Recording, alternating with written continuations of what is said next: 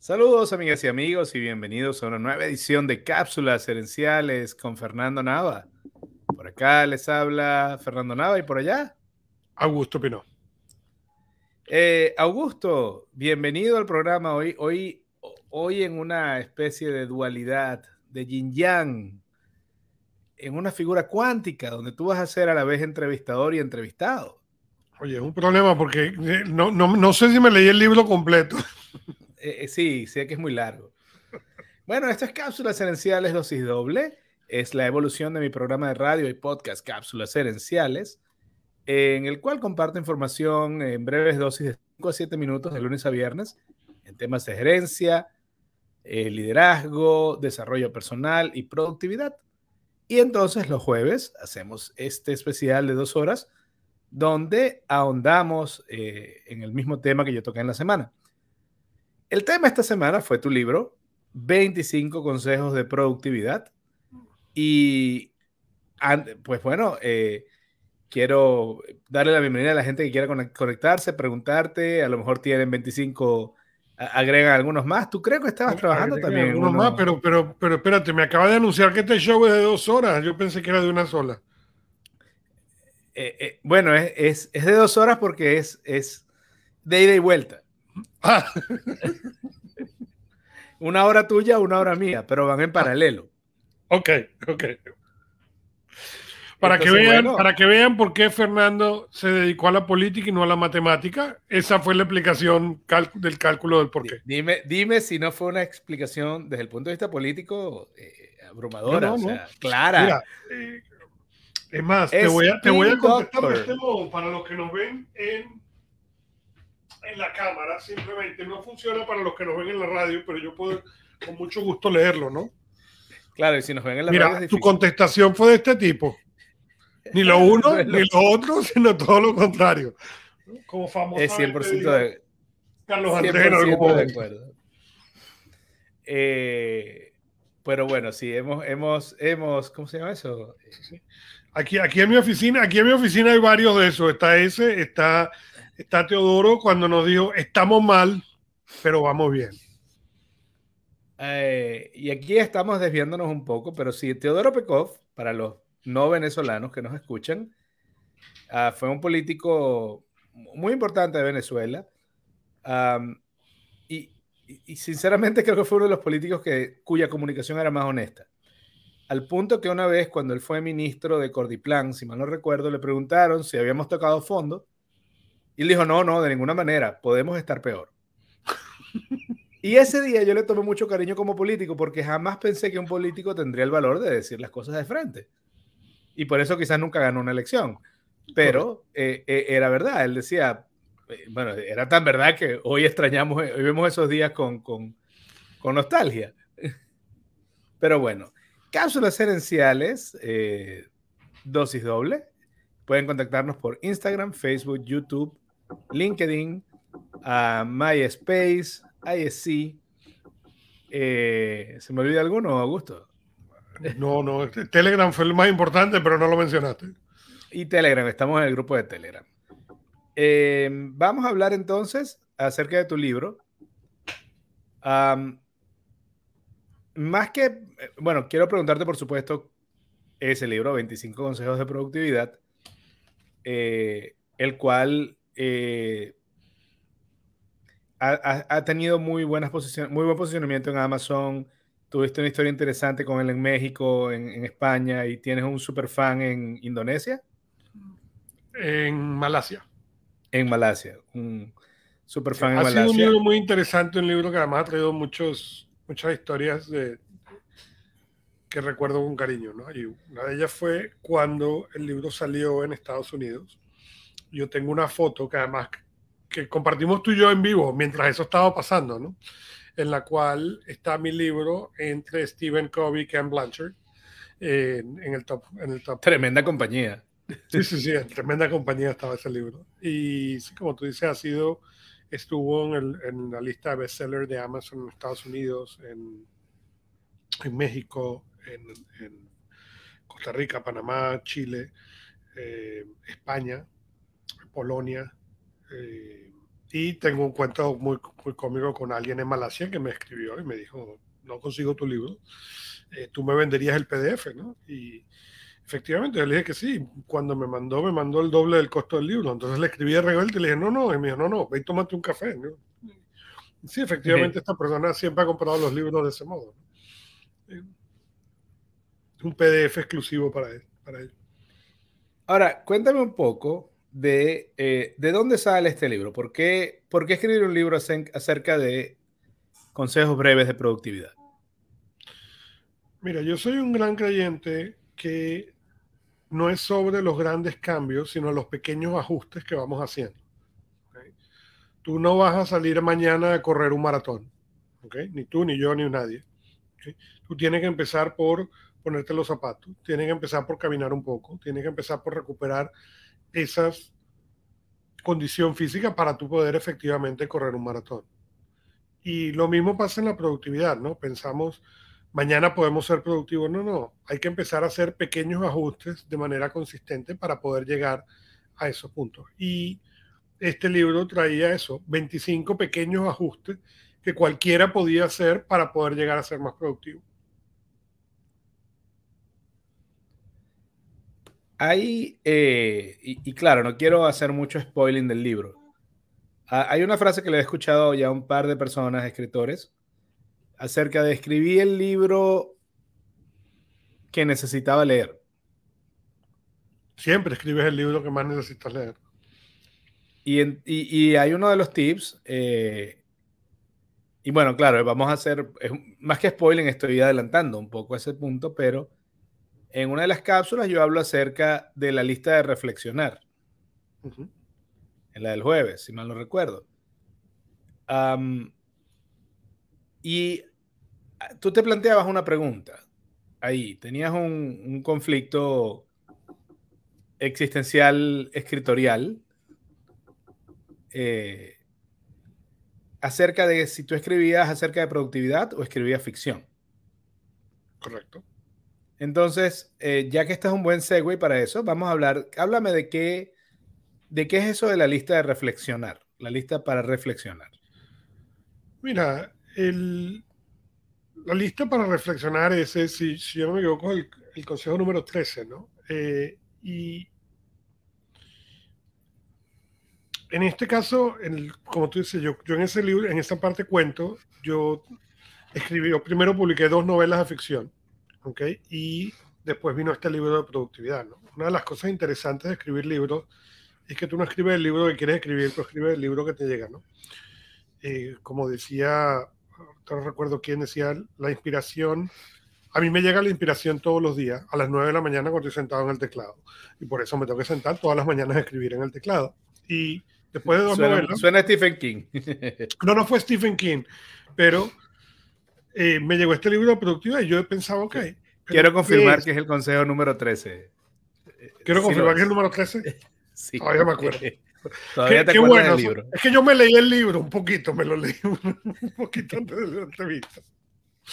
Em, pero te parece que son cosas que son contradictorias, ¿no? Ya va, pero espérate, estabas escribiendo todo esto en ficción, que además escribir ficción es divertidísimo.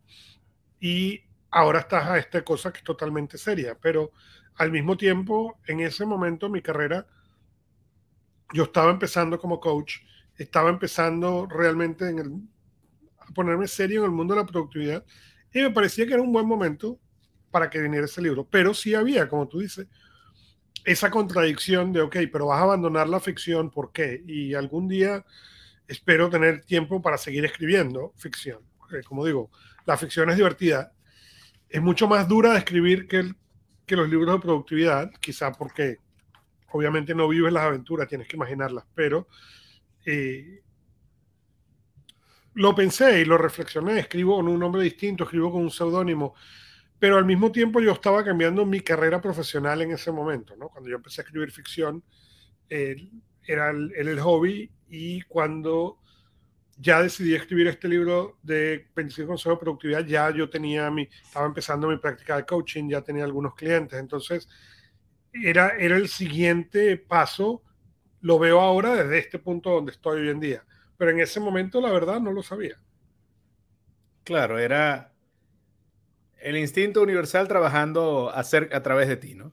Correcto. Ah, una, creo que una gran parte de la productividad tiene que ver con lo que no hacemos. Ah, y de hecho, en la cápsula del lunes yo digo que eh, eso es una de las cosas que, de los temas que tú tocas varias veces. Eh, y tú hablas, por ejemplo, en la lista de, la de las cosas que no debes hacer. Hablas también de la lista de las cosas que no necesitas. y, y que pareciera contradictorio, pero luego no lo es. No temerle a la lista, al to-do list diario. Pero tú das unos detalles específicos del to-do list. Háblame un poquito de esta lista de cosas que no debemos hacer. ¿Por, qué hay que tener una lista de las cosas que no tenemos que hacer? Mira, hay muchas cosas que tú puedes hacer, ¿ok? Técnicamente puedes hacer, pero tú tienes que entender cuál es el costo que tienen estas ciertas cosas, ¿no? Y yo, uno de los ejemplos que pongo en el libro es lavar el carro. Cuando yo era niño, para tú poder recibir el domingo, la semana, o como se llamara, tenías que lavar el carro de mi papá.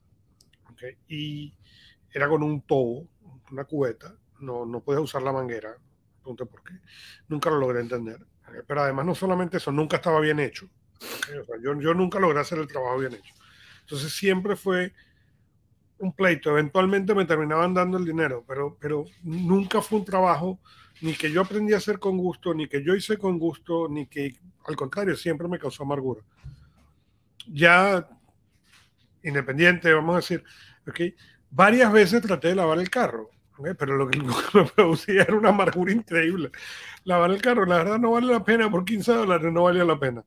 Y en un momento entendí, pero espérate, puedo pagar los 15 dólares o puedo estar con el carro sucio. a mí no me importa que el carro esté tan limpio por fuera. Entonces, ¿por qué estoy lavando el carro? ¿Por qué estoy poniéndome en algo que no solamente me toma 40 minutos, pero que además después me toma media hora o dos horas para que se me quite el mal humor de haber lavado el carro? Y como eso, hay una cantidad de cosas, ¿no? por ejemplo, eh, el alcohol. ¿okay? Yo decía, ¿qué tengo yo necesidad de más de dos copas de lo que fuera? Dos copas de lo que fuera me iba bien, pero el problema era después, te tomabas la tercera, la cuarta y el día siguiente te levantabas afectado por eso. Entonces en algún momento escribí, ¿no? No hay más de dos copas de absolutamente nada. Eh, ¿Por qué? Porque son cosas que tú tienes que entender cuáles son las implicaciones que vienen al futuro. ¿okay? Por ejemplo, si tú dices, ok, yo voy ahora, el, tú mencionas mucho en el show cuando hablamos de tú estás aprendiendo holandés, muy bien, tú puedes decir, ok, vamos a esperar el viernes para estudiar todo el holandés del fin de semana. Mm, sí, es una manera, pero en cambio es mucho más productivo cuando tú estudias un poco todos los días de la semana. Entonces, una cosa que no debe hacer es esperar al viernes para estudiar el holandés, que además llegas cansado. en cambio, del otro modo lo distribuye durante toda la semana. Eh, creo que también en las listas de cosas que no debemos hacer, a veces conviene agregar las cosas que no son importantes, pero nos, hacen una, nos dan una sensación ficticia de, avance, que es cuando, cuando confundimos actividad con productividad. Correcto. Eh, hablas también de otra lista, que es la lista de las cosas que no necesitamos. Y que creo que es va una lista importantísima. Eh, eh, ¿Por qué? o sea, así como la lista de las cosas que no debes hacer, la lista de las cosas que no necesito es importantísima en el sentido de que todos tenemos ciertas cosas materiales en las cuales pasamos una cantidad de horas desperdiciadas pensando, ¿okay? ah, mira, si me compro un convertible, el convertible era lo mío, y, yo me compré, no tuve uno, dos, ¿okay? y después que los compré los, detestaba y los vendía.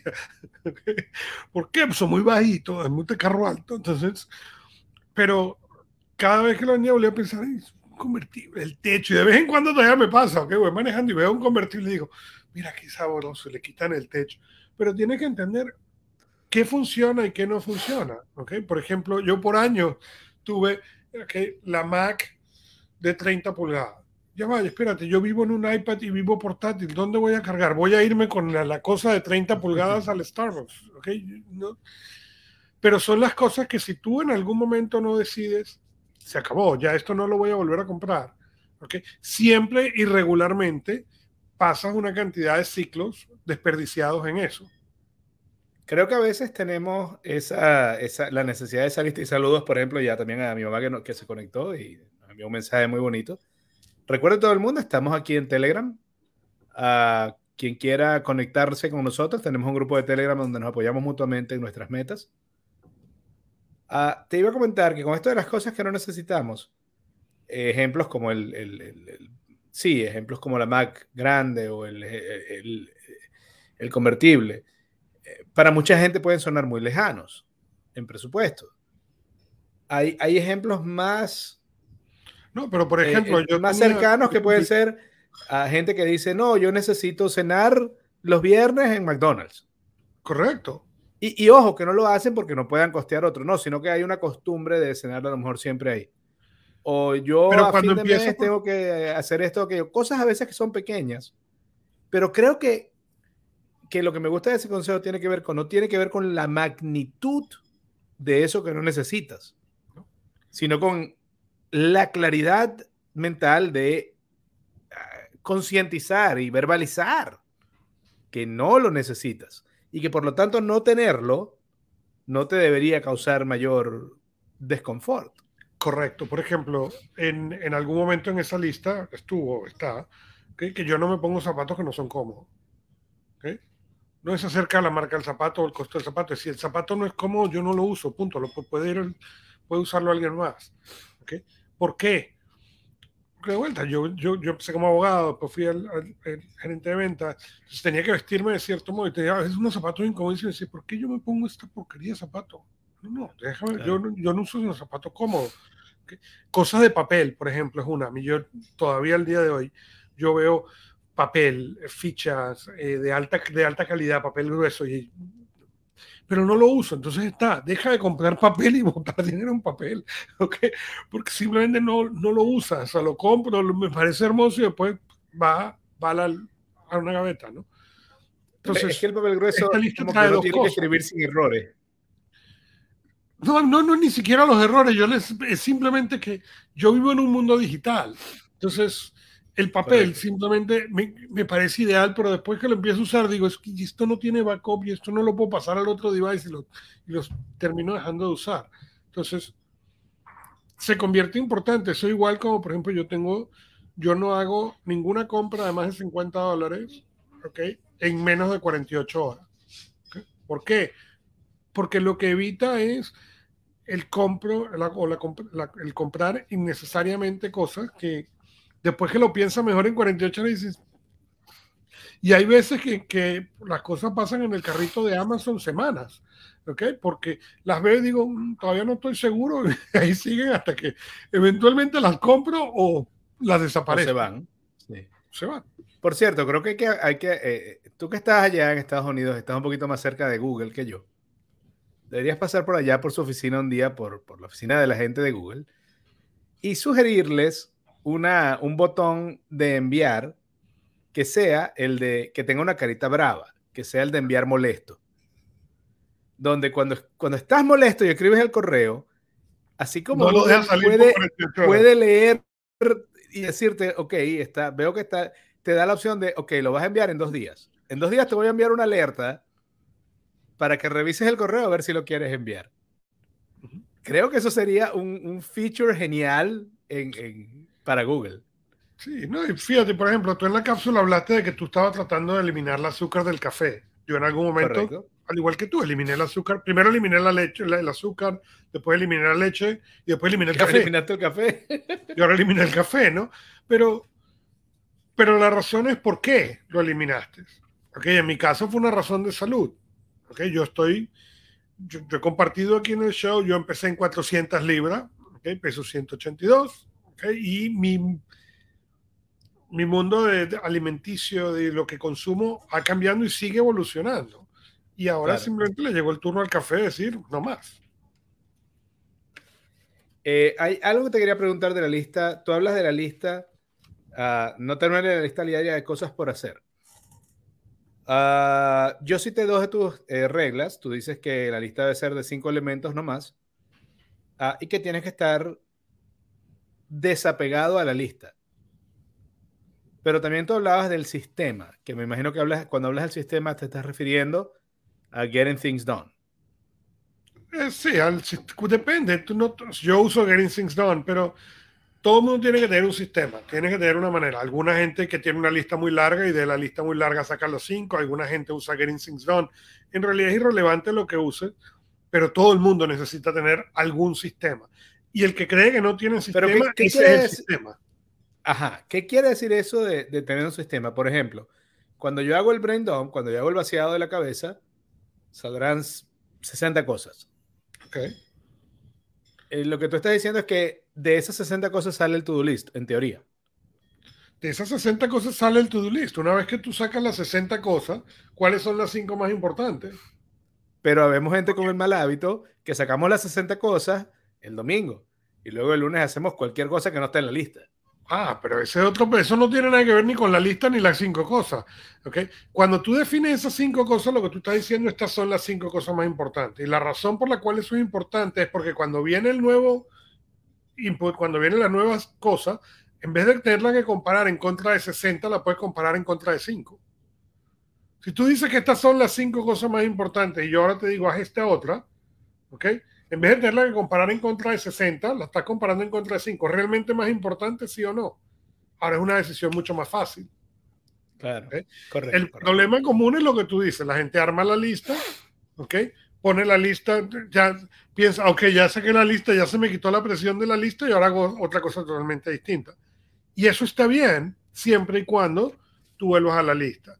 El problema es que la mayoría de la gente deja que esa lista se olvide y tres días después tienen otra vez de vuelta el estrés en la cabeza porque hasta que el cerebro no siente que tú tienes un sistema mejor que él mismo, ¿okay? siempre va a traer el estrés de regreso y, va, a tratar de recordar. Y va a tratar de ser un archivo en vez de una procesadora. Correcto, pero el cerebro como para ciertas cosas es increíblemente poderoso, pero para ese tipo de cosas es la máquina más ineficiente del mundo. Y si no piensas cuántas veces has estado tú en el supermercado que fuiste a comprar leche y volviste a la casa y se te olvidó la leche. Y traje siete cosas más. Eh, quiero pasar brevemente a... Eh, en, en, el martes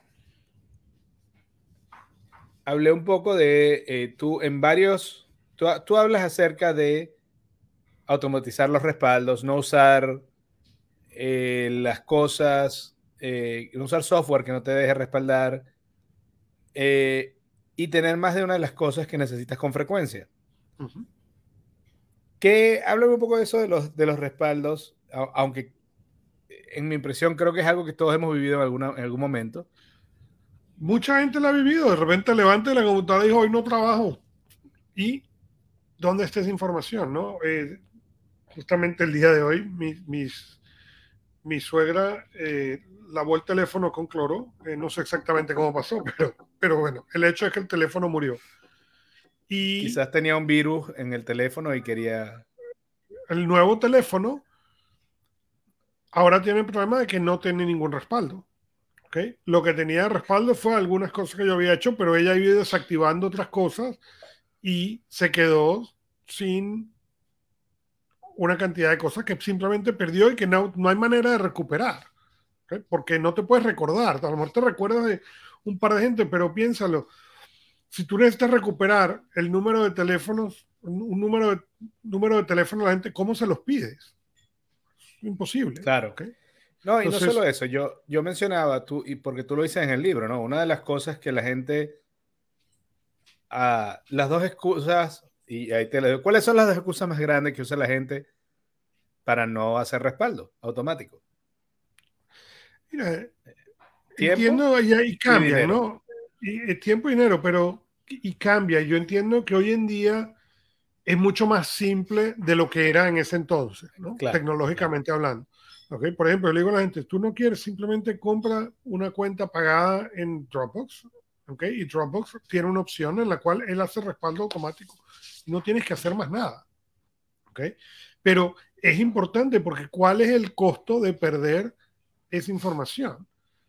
¿Cuál es el... A mí me pasó, ¿no? Por el, Oye, el costo de hay un consejo en el cual yo hablo que yo no uso ningún software que no tiene respaldo. ¿ok? Porque por cuestiones de lo que yo hago, yo juego con mucho software. Ahora, ¿qué sucede cuando tú pasas y pones data y pones información y de repente se tranca, se borra y pierdes toda esa información? Entonces, la paso número uno es, para yo jugar con una pieza de software, y yo hago muchísimo de eso, tiene que tener respaldo. Si no tiene respaldo, ni siquiera, o sea, ya, ya raspó el primer punto y yo le devuelvo el software. Saludos a Patricia que se conectó también desde Australia. Dice mi mamá al respecto del teléfono que murió limpio. Murió limpio, no, no. Murió limpio. Em, esto del, de la parte de las computadoras, lo, que yo, o sea, lo que me, me, hacía, me resonaba mucho es porque todos lo hemos hecho. Yo mismo con la computadora en donde edito el programa, que está por allá, uh, ya ella está empezando a tirar algunos. Tú sabes que cuando enciendes el laptop y te hace algunos sonidos que tú no quieres escuchar, bueno, ya en mi cabeza ya yo necesito agarrar una tarde o, pedir incluso un día para subir todo eso que está ahí ordenadamente a mi Google Drive. Yo uso, yo uso Google Drive. Eh, y ese es el error más común. ¿Ok? Porque fíjate, tú estás esperando, estás esperando, estás esperando, estás esperando, pero la computadora no va a esperar por ti. No, no, no. hasta aquí llegué y, y el respaldo no lo hice. Y, y en este caso, el, el, por eso te digo, el respaldo lo he ido construyendo de una manera, pero no un orden tan ordenado como lo tengo en la laptop. Entonces, ¿qué es lo que yo quiero hacer? Básicamente, copiar la arquitectura de esta información y subirla al Google Drive. Eh, siendo acá, y en esto sabes tú más que yo, pero una de las cosas, a mí me encanta Google Drive. Eh, y me encanta todo el, todo el ambiente de Chrome. Lo, una de las cosas que sí no me gusta para nada es que no puedes ordenar por tipo de archivo. eso me parece terriblemente frustrante al punto que muchas veces trato de ponerle yo la primera letra del, del, nombre que sea con respecto al archivo. Si es un archivo de texto, ponerle una W, como Word. Y si es de PowerPoint, una P. Pero es verdad, me parece eh, que es una limitante un poco fastidiosa de Chrome para la gente que, como yo, tiene fácilmente 150 archivos en una carpeta. Bueno, porque Google espera que tú vas a usar la búsqueda en vez de la, manera tradicional de, organizar archivos. Eh, ahora, yo te hablaba de lo del costo, el, tiempo y el dinero, pero la verdad, el, el, tiempo que vas a pasar respaldando, en mi caso van a ser unas tres horas, sigue siendo la cuarta o la quinta parte del tiempo que me tocaría ir bajando todo eso de múltiples correos que envié, eh, de, de, de, de, diferentes fuentes, de revisando todos los pendrives. Entonces el tiempo no es una excusa válida. Y el dinero, Ah, una vez que pasó eso en la oficina, recuerdo que estuvimos investigando varias empresas cuando se murió el disco duro que estaban usando, uh, que, que te, te, bueno, te ayudan a recuperar data del disco duro, la que puedan. Lo que tú terminas pagando en esa empresa es mucho más que lo que te costaría o la, o la anualidad de Dropbox o de Google Drive o un disco duro externo. Y asumiendo que te lo, que lo van a salvar, ¿no? Y, no, y aparte igual vas a tener que hacer la inversión. O sea, si, si tú, si el momento que tu aparato se muere, ya tú, el costo ya no es un, un, ya no es un factor, ya estás obligado a hacer la inversión. Lo que va a cambiar ahora es que no vas a poder salvar todas las cosas que querías salvar. Correcto. Y por ejemplo, yo tengo en, el, sistema de backup que yo tengo aquí es un disco duro externo. Yo tengo en la nube y tengo un disco duro externo que son dos discos duros en, el case y que se hacen un respaldo consistente el uno al otro. Entonces siempre tienes tres respaldos, pero tienes que buscar que sean automáticos, porque justamente el momento en que el proceso tiene que ser manual tiene o está abierto a errores. No, no claro, claro. Uh, quiero hablar un poco del miércoles. En el miércoles yo hablaba del sentido común y hablaba de la lista de reflexionar. Y quiero dar un poco de, de nuevo en la lista de reflexionar. Pero mientras tanto vamos a hablar del sentido común. Uh, ¿Eso del, más, del, del, menos común de los sentidos? De por qué el sentido común no es común. De hecho, hay, una, hay un libro que se llama Uncommon Sense. Uncommon Sense. El sentido no común. Pero, pero piensa. Háblame del sentido, sentido común. común el sentido, lo que nosotros consideramos sentido común es lo que es obvio para nosotros. Pero el hecho de que sea obvio para nosotros no quiere decir que es obvio para los demás. Como tú dices, yo me he dedicado a la productividad por muchos años. hay muchas cosas que para mí son sentido común. Pero si tú nunca has hecho nada de productividad, a lo mejor no lo son. Eh, en el caso tuyo, tú trabajas con distribución de, de, productos de impresión. ¿Cuál es el toner y cuál es el toner adecuado? Sentido común, es obvio. Este toner solo funciona en esta máquina. Para ti eso es obvio y es sentido común. Para mí, yo tengo que meterme en Amazon y poner el, modelo de la impresora para que me manden el toner correcto. No tengo la menor idea. 100% eh, de acuerdo. El, ejemplo que más me impactó a mí del libro, cuando tú hablas de los mecánicos, y mencionas que los mecánicos cuando trabajan debajo de un carro usan plataformas, no usan un gato. Correcto. Y hasta que no, o sea, cuando eh, eh, inmediatamente, por supuesto, entendí, claro, un gato puede fallar, porque es un mecanismo, son varias partes móviles, mientras que una plataforma es un objeto rígido. y, sin embargo, jamás se me había ocurrido. Y es literalmente un asunto de vida o muerte. Correcto. Eh, una cosa que, claro, esto fue más porque yo, por supuesto, me inspiré en el libro y a la vez, al ponerme a pensar acerca de lo que tú decías, mi mente se fue por callejones y recovecos. Eh, y una de las cosas que yo mencionaba en el programa el miércoles, ayer miércoles, era que eh, para mí el sentido común puede crearte dos, dos problemas además. O, esta noción de que si yo lo sé, todo el mundo lo sabe. Ah, el sentido común también se vuelve la manera en la que hacemos las cosas, siempre. Y eso a veces nos hace, nos, nos hace ciegos a otras maneras nuevas de hacer las cosas. Y a veces hay campo, casi siempre hay un campo de mejora. Pero fíjate que, por ejemplo, en el 2014, 2013-2014, yo copubliqué un libro que se llama iPad Only. ¿okay? Yo tengo utilizando el iPad como máquina principal de trabajo desde, desde el año 2013, 2012. ¿Cuál crees tú que es el obstáculo más grande de la gente para poder ser iPad Only? ¿El, el, ambiente? No, el mouse. La, falta del mouse. La falta del mouse. Tan es así que en las versiones recientes, ¿ok? Del iPad, finalmente el Apple puso el mouse para que la gente aumentara la adopción del mecanismo. Porque la falta de tener el ratón, ¿ok? Para la gente es un obstáculo que lo hace sentir que no puede hacer lo mismo de lo que pudiera hacer en una computadora. A pesar de que son tan poderosas o más poderosas. Eso me recuerda que me ha pasado varias veces. Yo tengo un, el mouse es inalámbrico. A un par de veces me ha pasado que lo dejé en la oficina o lo dejé en la casa y cuando yo estoy allá, estoy trabajando, no lo tengo ahí, uso el trackpad en la laptop, pero pongo el teléfono donde suele estar el mouse. Y a cada rato agarro el teléfono y lo empiezo a mover y evidentemente es eh, memoria muscular. Correcto, es memoria muscular, pero pero volvemos a lo mismo, es parte del sentido común, ¿no? O sea, es para poder para usar una computadora verdad necesitas el mouse, independientemente de que tienes una pantalla de vidrio totalmente táctil enfrente tuyo, ¿no? Que es probablemente más eficiente hasta que el mouse, pero la gente se quedó con la computadora necesita un mouse. Eh, de hecho, ah, y lo otro que yo menciono ese día es que el sentido común, cuando creemos que si nosotros lo sabemos, los demás también lo saben, Ah, es terrible porque nos hace olvidar aquello en lo que somos geniales. Eh, nos hace, eh, digamos, bajar la intensidad de nuestra propia luz porque agarramos y empezamos a pensar como, bueno, si yo sé hacer bien Excel o si yo sé hacer, escribir bien algo, no es, no es mayor cosa, no es un logro porque todo el mundo lo sabe, porque es sentido común. Correcto. Eh, y entonces eso, ese es otro riesgo del sentido común. Con la lista de, reflexión, de reflexionar, uh, yo di un ejemplo personal, que era una pregunta incómoda que me rondó por, un par, por, por varios años.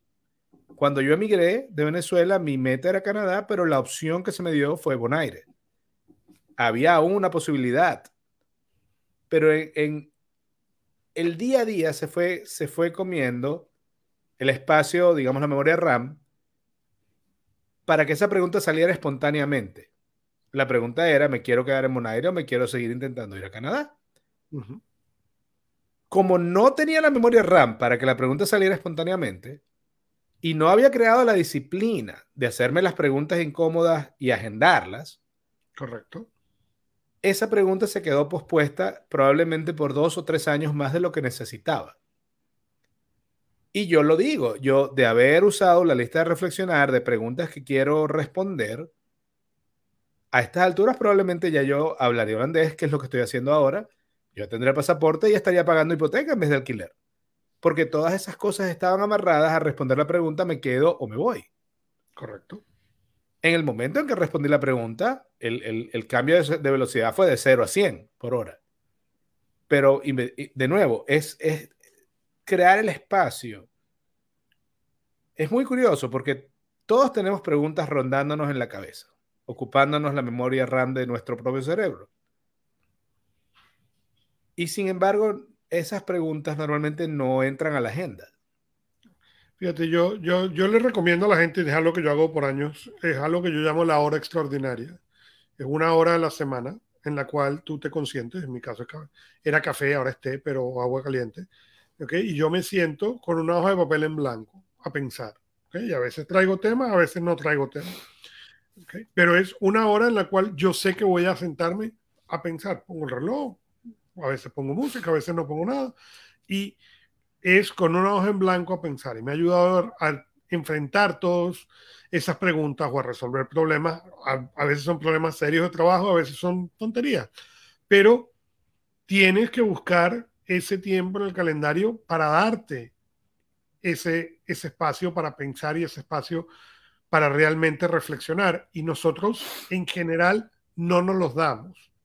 En la gran mayoría de la gente con la que yo trabajo no tiene ese tiempo en el calendario para sentarse a pensar. Pero si no te sientas a pensar, ¿cuándo vas a resolver el problema? Y Porque es que también... enseñarte a pensar, perdón, es como la creatividad. Es algo que si no haces consistentemente, cada vez vuelves a empezar de cero. Eh, es, como, no sé cómo era en, o sea, cuando yo veo, por ejemplo, a tus padres o los míos, eh, antes de la hiperdigitalización, del Internet, de la hiperconectividad, yo, yo tengo la impresión de que ellos tenían algunos espacios donde podían hacer esas cosas. A, medida que ha ido avanzando la tecnología, y creo que esto es una transición, siento que se ha generado la expectativa de que estamos on all the time. Estamos todo el tiempo. Si, si no estamos trabajando ah, con, con, una meta en ese momento, entonces somos, estamos haciendo algo mal. Eh, es, mi impresión que, con la tecnología un poco la, agenda se ha vuelto 24/7 en, en, actuar y quizás en, en eh, es mi impresión, insisto, las generaciones anteriores, vamos a estar claros, cuando tú llegabas a tu casa ya no ibas a trabajar. No había manera, no había correo y no había celular. Entonces, por más que tuvieras oficios en la casa, había una desconexión. Y, creo que esa desconexión es vital para conseguir, para, para que ese espacio eh, eh, ocurra. Pero estoy de acuerdo, pero lo que hay que hacer es la, la diferencia está en que la tecnología te o la falta de tecnología te forzaba esas desconexiones, ¿ok? Como tú dices, tu papá se montaba en el carro, al menos hasta el año 90, ¿ok? Y no había teléfono, ¿ok? Pero, por ejemplo, mi papá tenía el radio en el carro, ¿ok? Para hablar con la gente de la oficina. Entonces, para él no era diferente el celular que el que... O sea, para él no era tiempo de pensar. Mi papá se montaba en el carro y iba en el radio, ¿ok? Lo que fuera el, tiempo de la oficina a la casa. Entonces, él no tenía eso. En vez de ser el teléfono en el radio. Pero tú tienes que buscar de manera consciente cuáles son, ¿no? Y por yo sé que en, en algún momento de la semana, debe haber sido el miércoles, donde tú hablaste de lo que yo llamo la, planificación de las cosas sencillas, ¿no? Y, y yo digo que uno tiene que hacer una lista y tenerla ahí. ¿Por qué? Porque las cosas sencillas son el tipo de cosas que si tú no haces se convierten en emergencia. Entonces, tienes que hacerlas. Y yo les recomiendo a mis clientes que un viernes al mes, normalmente yo recomiendo el tercer viernes del mes, tú agarres la tarde, después de las 3 de la tarde en adelante, para hacer cosas de cero prioridad. Todas esas, todo el mundo tiene una lista de cosas que tiene cero prioridad, que nunca se están listas. Y que entonces son cosas que siempre mantienes en el sistema, siempre tienes en la lista y te vuelves a acordar, ah, sí, yo le dije a mi esposa que iba a recoger esa caja, pero esa caja la verdad tiene cero prioridad, entonces la caja nunca se recoge. Una vez al mes. Hasta que es un problema. hasta que crea un problema, correcto. Una vez al mes uno debe pasar dos o tres horas, ¿ok? Haciendo cosas de cero prioridad, no nada de lo que tiene prioridad. ¿Por qué? Porque eso te da dos cosas. Uno, te da una cantidad de victorias baratas. ¿Por qué? Porque cuando tú agarras la caja ¿ok? y la llevas y por fin la pones en la basura, ¿ok? la esposa en vez de estar enojada contigo se sonríe. ¿Ok? Finalmente. Pero no solamente eso, tú ahora vienes y puedes marcar en la lista. ¿ok? Listo. Claro. Y normalmente esas cosas no es que son difíciles de hacer, es simplemente que tienen cero prioridad y por eso nunca se hacen. Entonces, tú debes buscar para poder mover esas cosas del sistema. Imagínate, y yo le digo, imagínate en el closet, ¿ok? Y tú dices, ok, yo tengo ropa que no me sirve, ¿ok? ¿Qué deberías hacer con la ropa que no te sirve? Sacarla del closet. Ahora, imagínate que en vez de sacarla del closet, esa es la ropa que pones primero. ¿Qué va a pasar?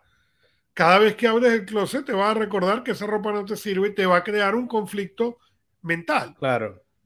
Eso es lo mismo que te generan estas cosas de cero importancia, te genera ruido. Claro. ¿Por qué? Porque cada vez que pasa por la caja en el garaje dice, y Vanessa se va a calentar conmigo otra vez porque no voy a sacar la caja hoy. y ya sabes lo que va a pasar, ya creas el, el, conflicto, aunque no exista, tú creas el conflicto y, es que, en vez de buscar un tiempo para poder resolver todas esas cosas que son sencillas, que simplemente lo que no tienen es importancia. Eh, cuando hablábamos ahorita de adaptarnos a nuevas cosas, ah, menciona ahí, eh, mi madre menciona ahí una frase que me parece genial. Cada vez que intentamos desaprender algo, nos encontramos en un conflicto, con frecuencia. Los que saben más, eh, los que saben menos, aprenden más rápido lo nuevo. Me recuerda aquello de la copa, de la, metáfora de la copa llena, donde no puedes aprender algo nuevo si no vacías eh, la cabeza. Y, y es totalmente cierto. Mientras más aprendemos, a veces más difícil es aprender algo nuevo porque tenemos que aprender a desaprender lo anterior. Sí, Facundo Cabral decía que debería existir una escuela para desaprender y yo me hubiera pagado el tuition felizmente.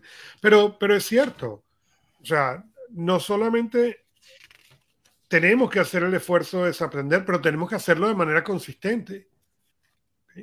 Porque de otro modo estás cargando contigo mismo una cantidad de cosas que son totalmente inútiles. Si tú, por ejemplo, mecanografiar, ¿okay? y es un ejemplo, es una de las cosas que está en el libro. Yo tendía a decir ¿okay? que una de las cosas más importantes era aprender a mecanografiar.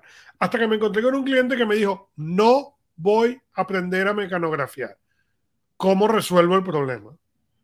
Y me le quedé viendo así y decía, no sé. Ok, tuve que pensarlo. ¿Y qué fue lo que hice?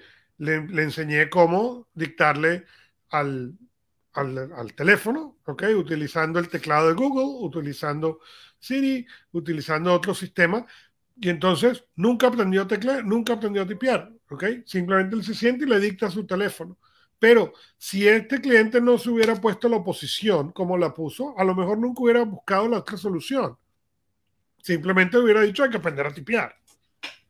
Claro. Y su argumento eh, era, mi, este es mi, esta es mi computadora, esta es mi única cosa que yo cargo y no voy a aprender a tipear en esta porquería.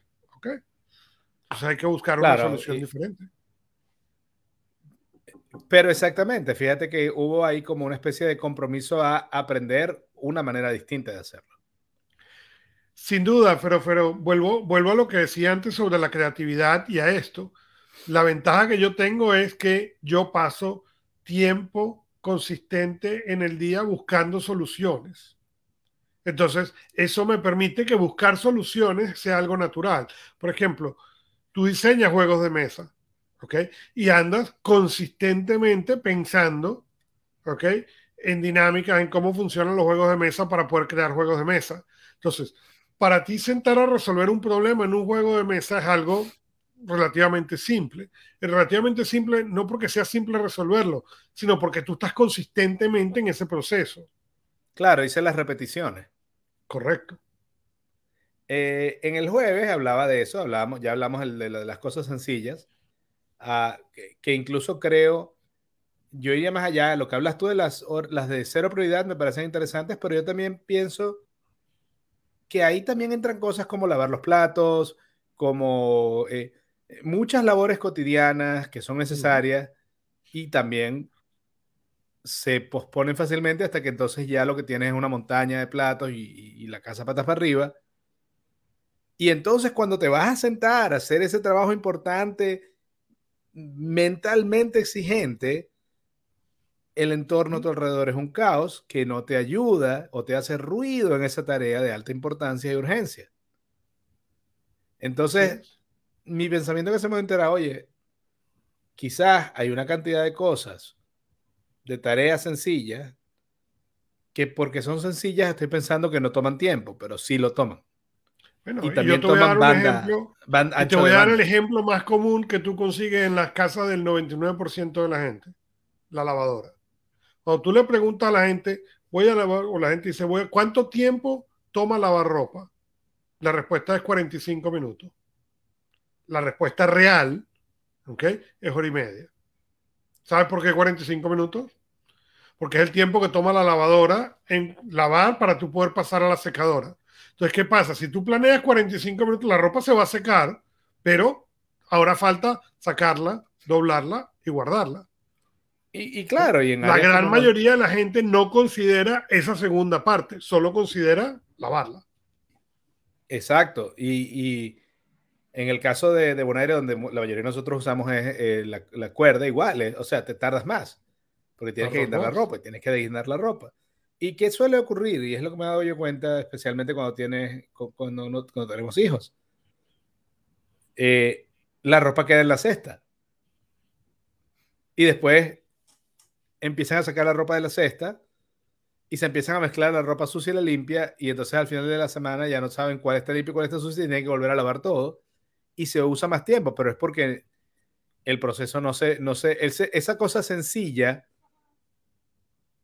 no se le en mi casa, En mi casa que somos tiranos, en mi casa que somos tiranos, o que yo soy tirano, eh, el día que se lava la ropa, que es el martes, ¿ok? O sea, que se lava el mismo día de la semana, el martes, que es el día que se lava la ropa de los niños, no hay electrónicos o televisión hasta que la ropa está guardada. Hmm. Entonces eso se convierte en un motivador. El martes no pasa muchas veces, pero el miércoles ya empiezan los niños a tener el, el, el la necesidad. Pero bueno. Y cuando viene y pues puedo conectar en el... No, no. ¿Ya terminaste con la ropa? No. Entonces no puede. Ah. Eh, Pero yo tengo en mi casa, en mi casa hay justamente hay muchísimas reglas de ese tipo porque son las que yo creo. Es lo mismo que me aplico yo a mí. O sea, mis hijos, por ejemplo, ellos saben que yo no les reclamo nada que yo no haga. ¿okay?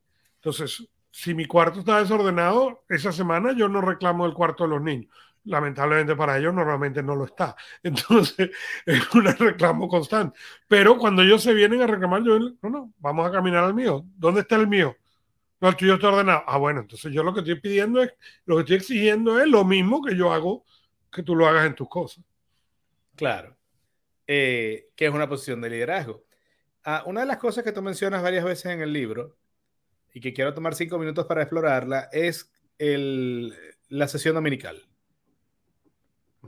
Porque yo hablaba el jueves de que, bueno, de precisamente de planificar, dar el tiempo a las cosas pequeñas porque te van a robar eh, eh, capacidad mental en el momento que tengas un reto grande. Ah, es curioso, tanto es, generacional en mi caso. Mi madre, yo y mi hija mayor, cuando tenemos que hacer algo ah, importante y que requiera pensar, lo primero que hacemos es ordenar el cuarto limpiar el cuarto. Limpiar el espacio a nuestro alrededor para ordenar la cabeza. Claro, si, si creamos el hábito de mantenerlo limpio, no tenemos que pasar por ahí. De acuerdo. Eh, y eh, eso Y hay momentos donde sencillamente no tienes el tiempo. Entonces, ahora ese desorden alrededor te está robando una parte de tu capacidad mental para resolver ese problema que es realmente urgente e importante. Ahora, yo voy a argumentar, siempre tenemos el tiempo. ¿okay? Lo que tiende a suceder no es que no tenemos el tiempo, sino que hacemos el proyecto más grande de lo que creemos. No, no, no. Quiero decir, no siempre tienes el tiempo de limpiar el cuarto antes de ponerte a estudiar o limpiar el cuarto antes de hacer el proyecto. Es decir, de acuerdo. hay momentos donde al, al, por no haber escogido limpiarlo antes, estás escogiendo tener que hacer el trabajo ahora en condiciones que no te agradan. De acuerdo. Em, pero sí, quería que habláramos un poco de la sesión dominical. Mira, la sesión dominical es simplemente un momento de reflexión. ¿okay? De vuelta, así como yo digo, uno debe buscar el momento para pensar, uno debe buscar el momento para reflexionar. Y nadie te enseña a reflexionar, pero la reflexión es importante. En mi caso sucede el domingo. Aquí pues, yo me levanto temprano, a la misma hora que me levanto de lunes a viernes. Por ejemplo, es una cosa que yo hago, ¿ok? Yo me levanto todos los días a la misma hora. Lunes, viernes, martes, bueno, da lo mismo. ¿Okay? Pero, ¿qué sucede? Cuando yo me levanto a las 4 de la mañana el domingo, nadie está, nadie está despierto. Es maravilloso. Ni de cerca. Ni de cerca. ¿sí? Okay, a medida que mis hijos van creciendo y se van poniendo más adolescentes, menos despierto todavía. Pero, ¿qué sucede? Yo me puedo sentar a esa hora ¿ok? Y me siento con una taza de agua caliente y me puedo sentar a reflexionar, a evaluar qué salió bien en la semana, qué pudo haber sido mejor, qué viene para la semana siguiente. Entonces, una de las cosas que yo hago es, yo reviso el calendario las dos semanas anteriores. ¿Por qué? Porque a veces uno tiene cosas que de repente me dice, uy, se me olvidó esta cosa o se me olvidó, tengo que llamar a Fernando a ver qué pasó con lo que habíamos acordado. Y del mismo modo veo tres semanas hacia el futuro. ¿Por qué? Porque eso te permite saber qué viene, te permite saber cuáles van a ser las cosas que vienen en el futuro cercano que tienes que estar preparado. Muchas veces me permite saber, ah, mira, por ejemplo, el domingo pasado, ¿ok? Esta semana viene, entonces déjame sacar el libro, ¿ok? Fuera de chiste, ¿ok? A volver a leer, a volver a revisar, ¿ok? A leer el guion, a escuchar las cápsulas. Entonces, toda esa parte de preparación si tú no buscas ese tiempo para reflexionar y planear, nunca lo consigues. Por ejemplo, si yo veo, yo tenía un, caso con un cliente importante para mí esta semana. Entonces, todo tenía que estar listo antes de llegar a ese momento. Pero la pregunta es, ¿tengo tiempo en el calendario para hacer ese trabajo? ¿Sí o no? ¿Cómo tengo que organizar? Porque además, las emergencias las vas a tener. Como digo, el día de hoy, ¿okay? mi suegra lavó el teléfono, tuvo que comprar el teléfono nuevo y no sabía cómo arreglarlo y la persona que le vendió el teléfono tampoco. ¿ok? Entonces, a pesar de que lo compró en la tienda correcta, o sea, simplemente hubo que, alguien tuvo que pasar dos horas, haga clic aquí y no estamos muy lejos de distancia como para decir, tráigame el teléfono y yo se lo configuro aquí un cinco minutos mientras trabajo. Entonces, hubo que hacer todo de un modo mucho más complejo de lo habitual. Entonces tuve que llamarla por Zoom para que por, un, por una computadora ella me escuchara mientras hacíamos la configuración y ella hacía la configuración. Entonces, así como te pasa eso, te llama el cliente y dice, se me acaba de caer el sistema y ¿qué hago? ¿Okay? Y pasa dos horas haciendo eso. Entonces, esa planificación, esa hora en la semana del domingo conmigo mismo me permite evaluar de dónde, qué pasó, a dónde voy y si tengo o necesito los recursos o qué necesito para poder tener la mejor semana posible. No, totalmente de acuerdo. Eh, me gusta esa frase cuando hablamos de lo no prioritario y lo prioritario, que mi madre dice que lo que, que para crear espacio para prioritario también tienes que darle espacio a lo no prioritario. Claro. Para que deje de estar ocupando espacio.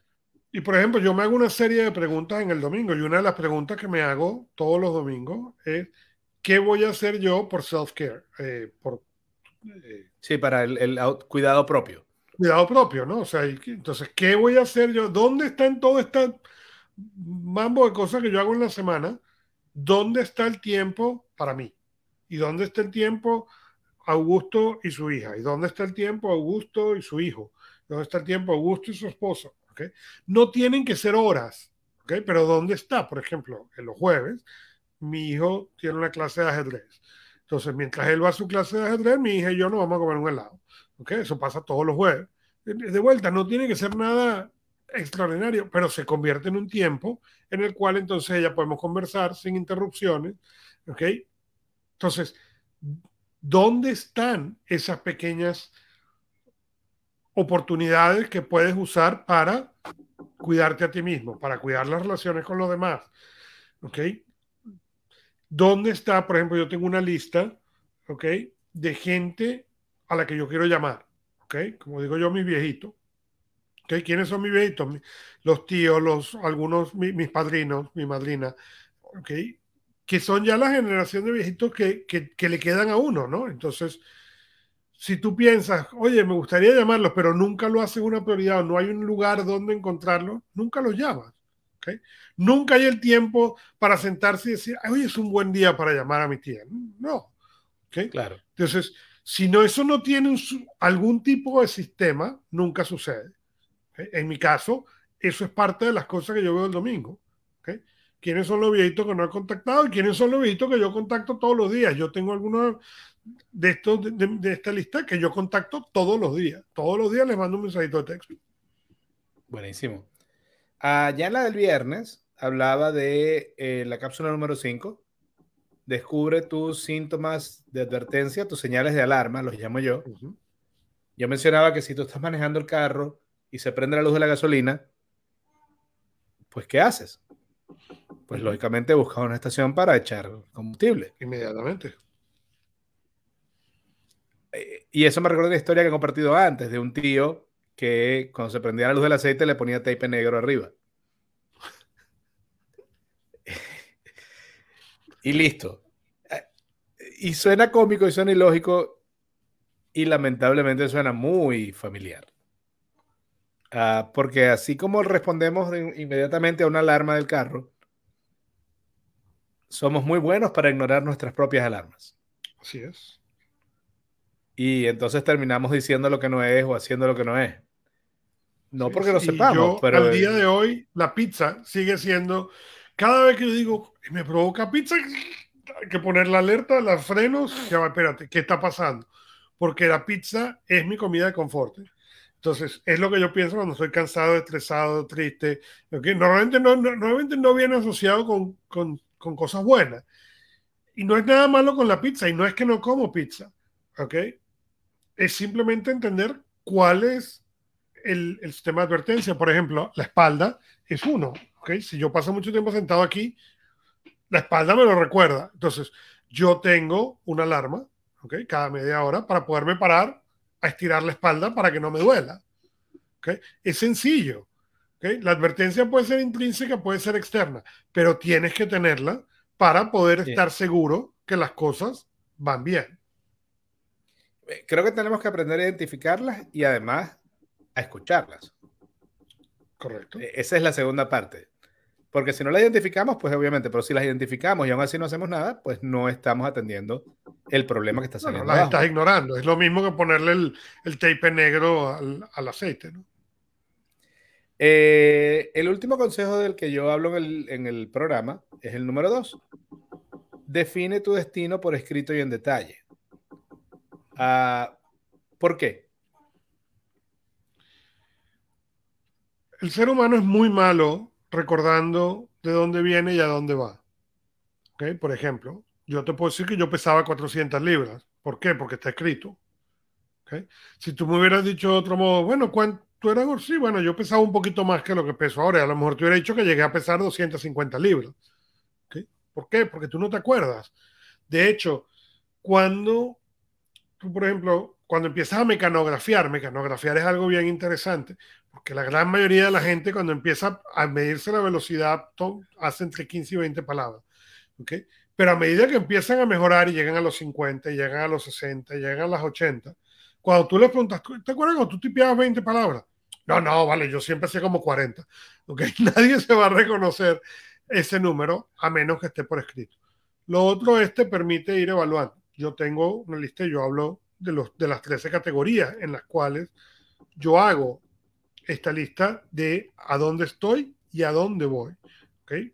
¿Por qué 13 categorías? Porque es lo que me ha permitido tener la imagen más completa. Entonces, yo hablo de salud.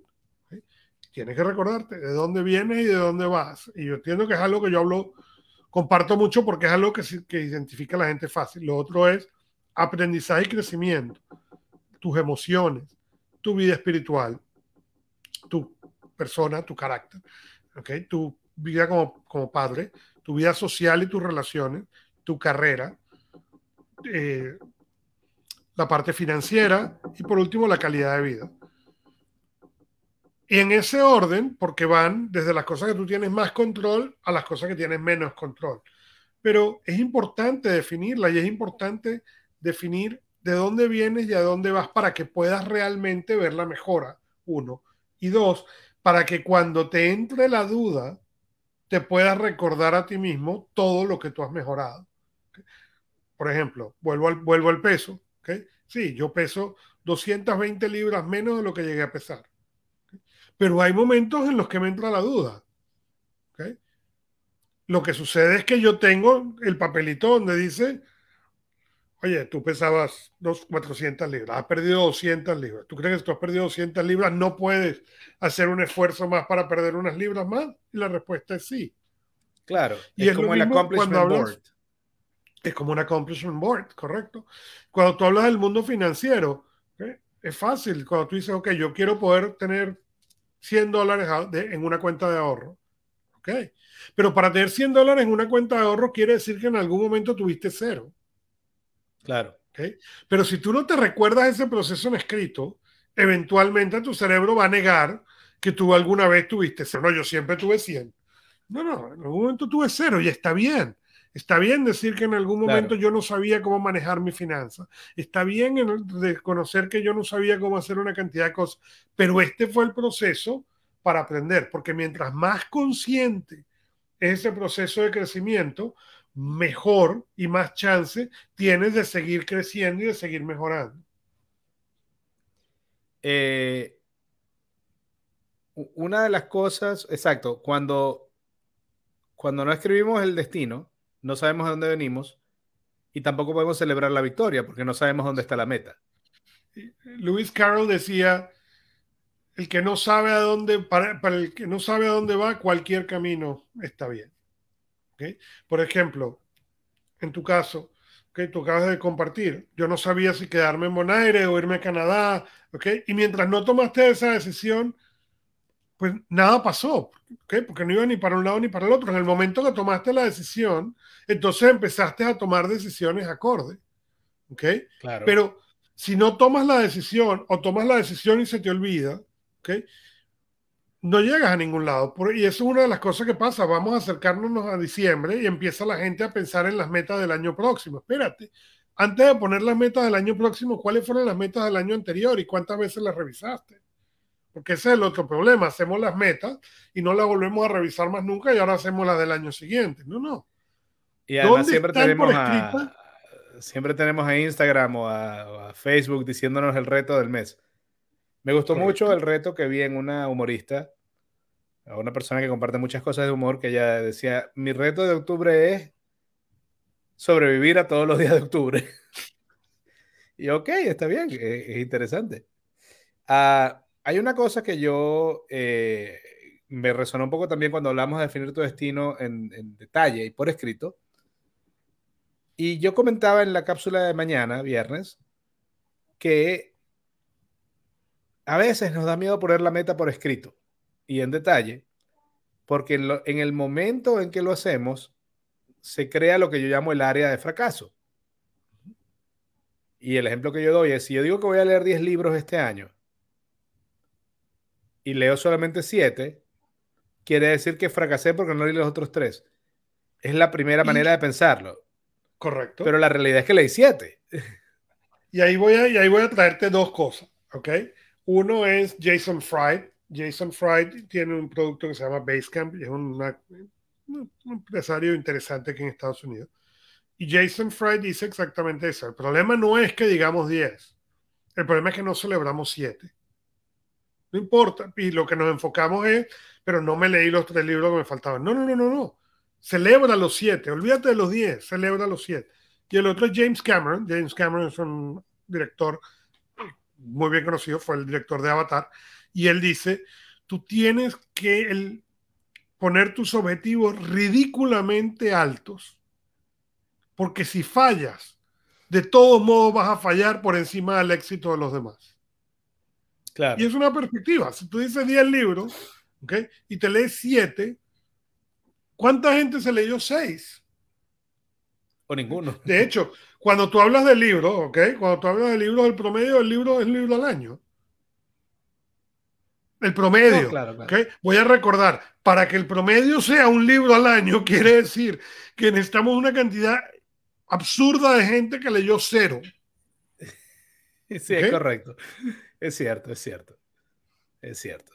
Eh, bueno, ya eh, una de las cosas que yo puse aquí es, eh, termino diciéndole a la gente el viernes, pon tu, pon tu destino por escrito y en detalle, incluyendo cómo vas a celebrar la victoria. Porque mientras más claros tengas tus logros pasados, más fácil te será confiar en ti mismo para enfrentar los retos futuros. Sí, ese es un pero no puedo, no, pero no puedo eh, tener claro mi logro pasado si no tuve clara la meta en el, y el momento en el que me daba permiso para celebrar. Y hay una cosa que quiero, y ya, ya estamos llegando al final, incluso un poco pasados, pero tú hablabas de un cliente, que el cliente se puso un objetivo y el, el, al primero o segundo mes le fue muy bien y él, él te dijo, voy a cambiar el objetivo. Comparte esa anécdota, por favor. Mira, tendemos a pensar, voy a cambiar, pasa cuando te va muy bien o pasa cuando te va muy mal, ¿ok? Y, por ejemplo, tengo un podcast que se llama Productividad Organizacional, ¿ok? Y la semana pasada estábamos de 60 en, en México, en la parte de empresa, ¿ok? Cuando yo lo compartí con con mi co-host en ese podcast, y dije, bueno, ahora podemos cambiar el objetivo. No, no, no, no, no, no vamos a cambiar el objetivo. El objetivo sigue siendo el mismo porque aún no hemos llegado ahí. Tuvimos un éxito o tienes un fracaso, pero eso no quiere decir que cambia el objetivo. ¿Okay? Puedes hacer ajustes, pero no tiene que cambiarlo. Y es una de las cosas comunes de la gente. Empieza, bueno, voy a hacer ejercicio todos los días y ahora el tercer día fallaste, y dice, bueno, mejor lo cambio, ahora voy a hacerlo tres veces a la semana. No, no, no, no. Vuelve a, reajustar y a volver a hacer la meta de ir todos los días. Decía tu mamá. O, lo que sea la meta que Hay que desaprender para poder realmente cambiar. ¿okay? Y hay que recordar esas cosas. Es importante mantener las metas para seguir. No importa que no las logres. No, e como tú decías, si decías 10 libros y haces 7, celebra los 7 pero al final de la meta, no al principio. Correcto. Y me, gustó mucho que a ese cliente tú le decías algo así como, no, no, el objetivo no es para cambiarlo, es para lograrlo. Mientras tanto, celebra ese éxito.